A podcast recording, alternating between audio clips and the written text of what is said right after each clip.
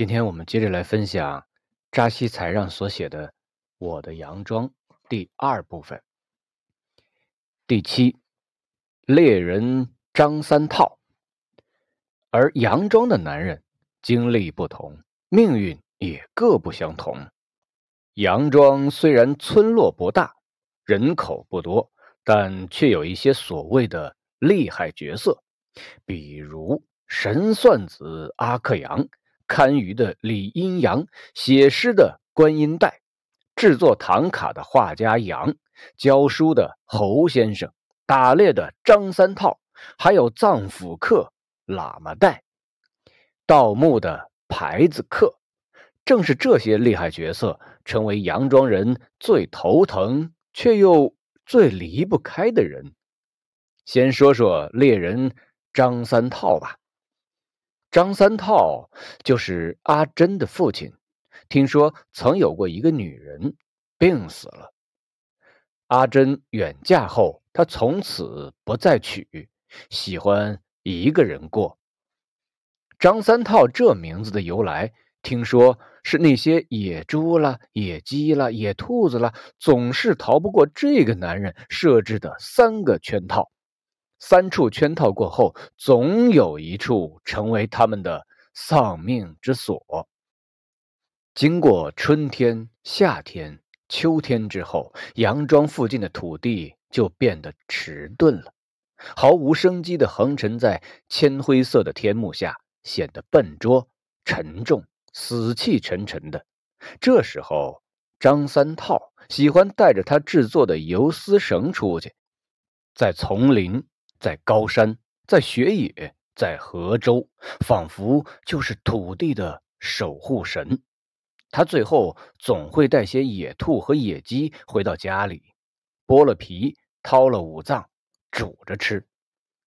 煮肉的时候，他不喜欢别人来分食，总是把门顶得紧紧的。总有听门的人回来说：“这张三套喜欢自言自语。”他时常对着墙壁、门窗和身子下的狗皮褥子说话，感觉很孤单的样子。但我们小孩子们总觉得他不是那么孤单的。想想吧，在雪天，他是个正儿八经的猎人，巡视在杨庄附近的山梁上，积雪像刚剪下来的羊毛，松松的堆在西山。山顶的箭杆上缠着经幡，在风中呼啦啦的劲吹。灌木丛低伏着身躯，北风掠过灌木，能听到永久的嘘嘘的声音。这时候，巡视着杨庄的疆域的张三套会停下来舔食一捧积雪，然后安静的伫立着，就像一个山野的帝王。第八。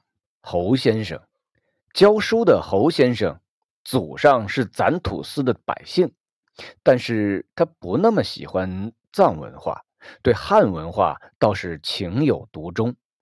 他读的是有汉字的那种书，有叫《三字经》的，有叫《三国演义》的，也有叫《老残游记》的，尤其有几本厚厚的《史记》，平时藏在箱子里。闲暇时就取出一本，把手仔细的洗干净，慢慢的擦干，再慢慢的翻看。他把那《史记》看得多了，竟然入了魔，认为杨庄肯定存在着可以载入史志的人。他准备写一本《杨庄村志》，想给村长。僧侣、阴阳、樵夫、船夫、画家、诗人、木匠、猎户们弄个本纪世家列传什么的，还说群体事件可以写成表，故事的边角废料能整成书。我们听得稀里糊涂，不知道是该表示赞同还是该表示反对，因为他的《杨庄村志》，有缘的人。见过几沓，却一直没成书。听说他还在写，断断续续的，似乎永远也写不完。除了杨庄村志，年关之际，他还喜欢给村里人写对联，编写一些与村庄命运有关的句子。比如说，上联写“种麦种豆种洋芋，山里人家家有余粮”，下联写“养牛养羊养孩子嘎羊庄，户户奔小康”，横批“小康之路”。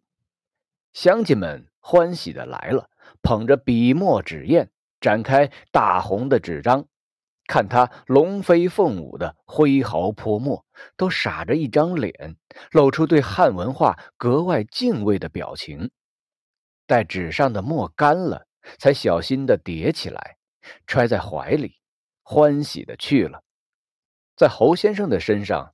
我看到了文字的力量，也深信这力量甚至会影响村庄的命运。于是，在暗夜里，我也偷偷的记下了许多人的名字，也记下了与这些名字有关的故事。第九，喇嘛带，杨庄人把有魄力、有能耐的狠角色叫做藏府客。藏府客喇嘛带也是杨庄的一个人物。喇嘛带的祖父曾经是杨土司的百姓，到喇嘛带父亲那一辈，土司制度被取缔了，但是喇嘛带还是喜欢自豪地宣布：“我可是杨土司的百姓。”喇嘛带的房前住着汉人李阴阳，李阴阳迷信。担心财富流失，竟将房顶的水道通向了喇嘛带的院子。某年秋天，暴雨如注，李阴阳家的天水流到喇嘛带家院里，地上溅出了一口深坑。喇嘛带一气之下，把那通水的水槽给捅了下来。李阴阳家的天水从房屋后墙上漫下来，渗透了墙身。李阴阳的儿子发现了问题，跑到喇嘛带家来看个究竟。不看不知道，一看气不打一处来，当即骂喇嘛带是个半番子。半番子是杨庄一带对不会说藏语、只会说汉话的藏族男人的叫法。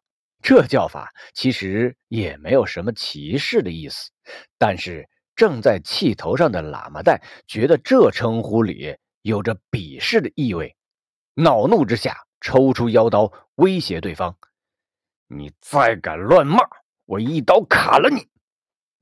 李阴阳的儿子却不害怕，冷笑一声：“哼，你能把我的球给割了？”喇嘛带，我就要把你这嘎娃子给删了。谁知道？李阴阳的儿子竟然把脖梗伸过来说：“你敢！”喇嘛带愣住了，不知道该怎么办才好。李阴阳的儿子说：“知道你就不是咬狼的狗，还冒充儿子娃呢。”喇嘛带生了气，伸出半截刀，用刀背。撞李阴阳儿子的脖子，谁知道对方伸手一抓，抓住了刀鞘。这不抓还好，一抓，喇嘛带赶紧把刀子往怀里拉。双方用力夺刀，刀子就翻了个身。李阴阳儿子的力气大，抢得猛了，刀子就过去了，割到了自己的脖子。谁知脖子不经割呀，一下子就冒出血来，人就倒下了。喇嘛带惊慌之下逃往四川，过了六七年，人不人鬼不鬼的生活后，还是没摆脱公安家的追逃，只好自首了。如今仍在服刑。他和李阴阳的儿子，或许也会成为侯先生杨庄村志里的人物吧。第十，观音带，观音带。与众不同，观音带这名字有点来历。观音带的爷爷是贫下中农，后来在庄里很有威信。有威信的人，老天爷总是喜欢把他们的生活重新安排安排。给观音带家的安排就是三代单传，这不，他的爷爷只生了他爸爸，他爸爸只生了他。只生下他也好，但是他却从小体弱多病，总在夜里大声啼哭，丢了魂儿似的。他爷爷只好领他去见卓尼某寺的高僧。高僧抬起眼皮，只瞥了一眼躲在大人身后瑟瑟发抖的小孩，就说：“去带给观世音菩萨吧。”观音带是杨庄。唯一一个诗人，但庄里人不知道诗人究竟是拿来干啥用的。听说在历史上，杨庄出过教书先生、泥水匠、木匠、画匠，都是些靠得住的匠人；也出过阴阳家、神汉、媒婆、工头，都是些靠蒙人过日子的神人。但杨庄从来就没有出过诗人。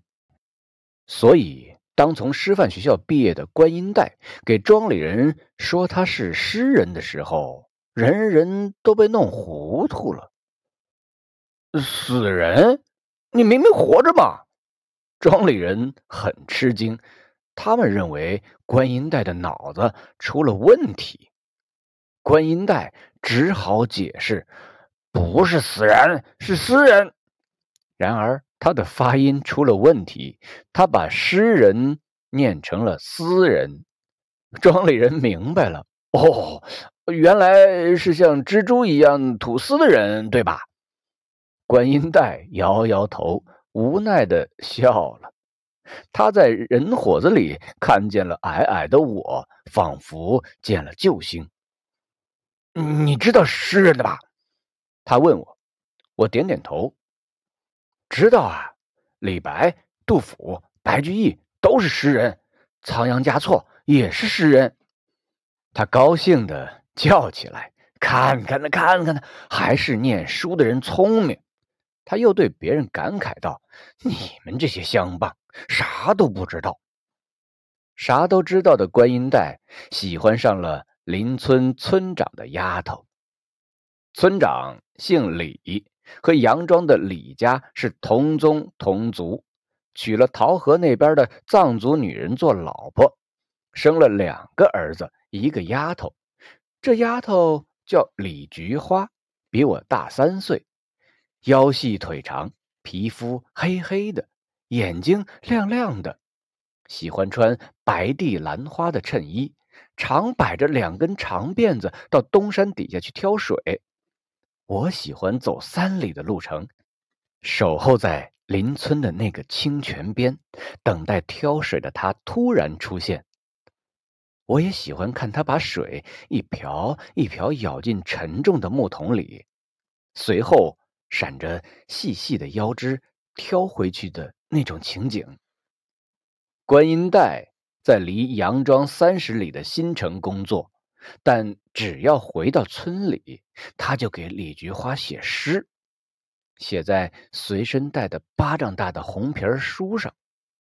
李菊花不识字，看不懂他写的是什么，他只好用那里土里土气的方言念给他听。他总是约李菊花出来，在小河边、杨树下，或者刚刚升起月亮的小山顶上，摇头晃脑的念：“山上的月亮圆了，地上的草莓熟了，村里的姑娘她走来了，河里的太阳落了，泉里的星星亮了，村里的姑娘她来陪我了。”李菊花边听边笑，咯咯咯咯的笑，活像个叫春的杜鹃。笑着笑着，她就把头靠在观音带的肩膀上了。我听说了，也见到了，感觉整个身体都是酸酸的，就找了个机会劝观音带：“你再不要给李菊花念诗了。听说。”好几次，你们半晚上才回家，他的父亲都给他发火了。他说：“给他写诗，给他念诗，是多么有趣的事儿啊！你不懂的。”他还是照样给李菊花写诗念诗，就是不提要娶她的事儿。但是村长却托人给观音带的父亲说了：“赶紧叫你家儿子娶了村长的丫头吧。”为啥呢？观音带的父亲纳闷：“为啥？就因为你家儿子把人家的肚子给搞大了。”媒人交了底。我的儿子是干部，不能娶在地里刨食的人当媳妇儿。媒人威胁道：“不娶的话，哼，人家就准备告状呢。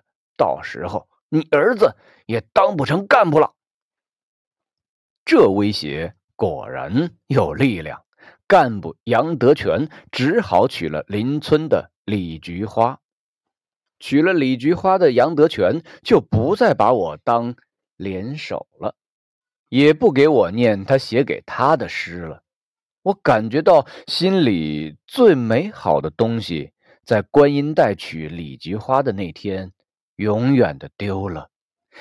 然而，那种朦朦胧胧的爱情，总在记忆里多次出现，正如尊者仓央嘉措所歌。东方高高的山顶，升起皎洁的月亮，未嫁女孩的面脸庞，浮现在我心上。